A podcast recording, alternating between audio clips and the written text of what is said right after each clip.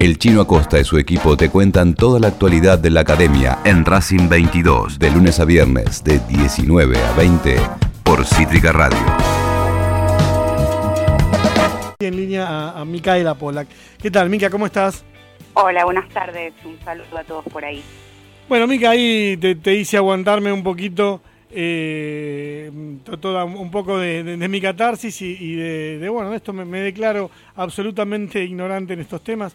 Eh, uno puede ayudar dándote espacio a, minas como vos que, bueno, que saben de, de- de qué estamos hablando y, mm, ¿cómo, podríamos, cómo podríamos, no sé si tomar una posición, me sale enseguida a mí porque es lo que hago, pero nada, ayudar o participar activamente de este tema dentro del club. Mira, yo te escuché recién atenta a todo lo que decías y no sé a quién te referías con lo de hay opiniones que no se pueden escuchar, pero a mí lo que más me hace ruido de todo eh, cuando hay un caso como este es la opinión inmediata. Me parece que nos tenemos que dar un espacio para pensar. Obviamente, ante una situación como la que conocimos hoy, vamos a repudiarlo de inmediato, vamos a estar del lado de la víctima siempre. Pero después, en, en- lo cotidiano y en la búsqueda de soluciones para que estas cosas no nos sorprendan y sí podamos tener una respuesta inmediata, me parece que nos debemos espacios de, de pensar. Yo eh, me decías que, que sos un ignorante y que eh, estás buscando respuestas. La verdad es que no sé si las tengo directamente. Me acuerdo cuando fue el tema de Centurión que, lo único que hice fue preguntarme ¿no? ¿Qué, qué iba a pasar cuando Centurión volviera después de que hubiéramos sabido que fue muy violento con, con su mujer. En el caso de, de Cristaldo es lo mismo, es como, creo que, que el club eh, esconde, pero como vos decías, esconde en muchos, eh, en muchos temas en los que no se juega.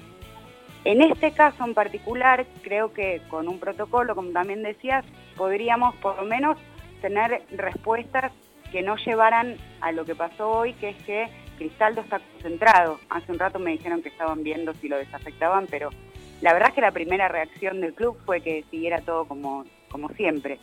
Y no sigue todo como siempre, porque la vida de la piba no sigue como siempre y porque tenemos que aprender de estas experiencias. Y no es la primera vez que la tenemos.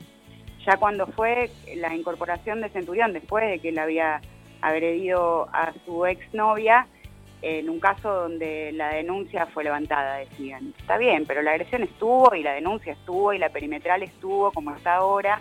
Entonces, en ese sentido, no podemos cuestionar que acá pasó algo y que hay una perimetral y que no le ponen una perimetral a cualquiera. Ahora, eh, Ah, ves, bueno, este tema lo desconocía yo. No a cualquiera. yo voy y digo que Sebastián Acosta me agredió recién, algo tengo que mostrar. No puedo, eh, digo, en general a las mujeres se nos hace muy difícil todavía hoy hacer este tipo de denuncias y sobre todo se hace difícil porque hay una revictimización todo el tiempo. Desde la, bueno, hay comisarias de la mujer que trabajan bien, pero muchas no, y una comisaría común es eh, ir al muere directamente, porque eh, en general eh, se bardea la ayuda en estos temas. Entonces, es muy difícil que- que te pongan, no ponen una perimetral porque sí. Entonces, ya que haya una perimetral y que el club esconda otra vez abajo de la alfombra este tema, es complejo. El tema del protocolo, que, que se, que se discute mucho en muchos ámbitos, hay distintos protocolos según la realidad de cada lugar. Protocolo quiere decir que tenemos, antes de que sucedan las cosas, determinadas medidas preventivas o, o prevemos en realidad medidas en el caso que sucedan. Por ejemplo, si hay una denuncia de este tipo, al, eh, jugador se lo aparta del plantel. Por ejemplo, ¿no? Eso es uno de los artículos que puede tener el protocolo. Yo también con lo que decías de, la discusión del estatuto, hoy me quedé pensando después de que hablamos a la tarde, no sé si estaría bueno que el protocolo estuviera incluido en su letra dura, digamos, en el estatuto, porque justamente venimos viendo hace años que hay que cambiar el estatuto y es todo eh, un lío. Entonces, en estos casos donde aprendemos todos los días, donde nos podemos manejar distinto eh, según las situaciones, estaría bueno que el protocolo tuviera una independencia como para que sirviera eh, modificarlo y fuera fácil modificarlo, y no como el estatuto que estamos hace años tratando de, actualizar. Eh, esto es lo que lo que sucede, ¿no? Que como aprendemos todos los días de esta situación, todos y todas aprendemos, y, que no está mal que hace tres días Racing haya eh, sacado una placa hablando de la no violencia contra las mujeres. Lo que está mal es que hoy no reacciona en consecuencia. Entonces, eh, la postura el, el 24 o 5 de septiembre o el, eh, o el 3 de junio está muy bien. Ahora, después sostenémela con los hechos. Ese es el problema que estamos teniendo.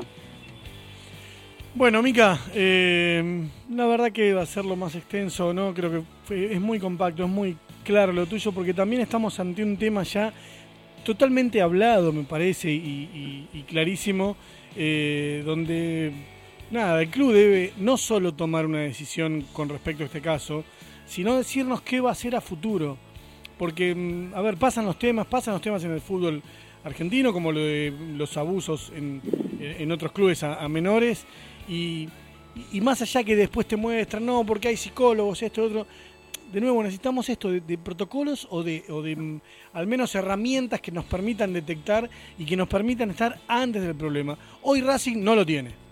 Claro, el tema es que también depende de todo. Yo eh, siempre sostengo que el club somos todos y la verdad es que en este caso es muy claro y, es muy clara la postura que cada uno cada una puede tener porque es eh, evidente lo que pasó, pero también hay muchas situaciones eh, que, por ejemplo, en la comisión directiva no haya mujeres, que al fútbol femenino recién ahora se le haya empezado a dar bola porque la AFA impuso eh, a través de la lucha de las jugadoras que, que tuvieran que profesionalizar. Digo, hay un montón de situaciones que naturalizamos en la sociedad todo el tiempo que llevan a que luego suceda esto y un, paso más haya femicidio. Entonces, me parece que entre todos estaría bueno darnos el espacio. Obviamente que ese espacio tiene que partir desde la comisión directiva, ¿no? hay un montón de agrupaciones, incluso esta Racing Feminista laburando muy bien, eh, donde estos, estos temas se discuten, o en la tribuna eh, yo eh, le puedo explicar a mi hijo que decirle que al rojo me lo cojo no está bueno, y, hacer un poco de educación sexual integral en la cancha, pero esas eh, cuestiones individuales deberíamos tener espacios donde discutirlos en el club, porque el club es parte de la sociedad argentina y estas cosas pasan y nos pasan a todos en mayor o menor nivel. Digo, no a todas nos cagan a trompadas, no a todas nos matan, pero todas sufrimos violencia de género en algún momento del día, en alguna situación.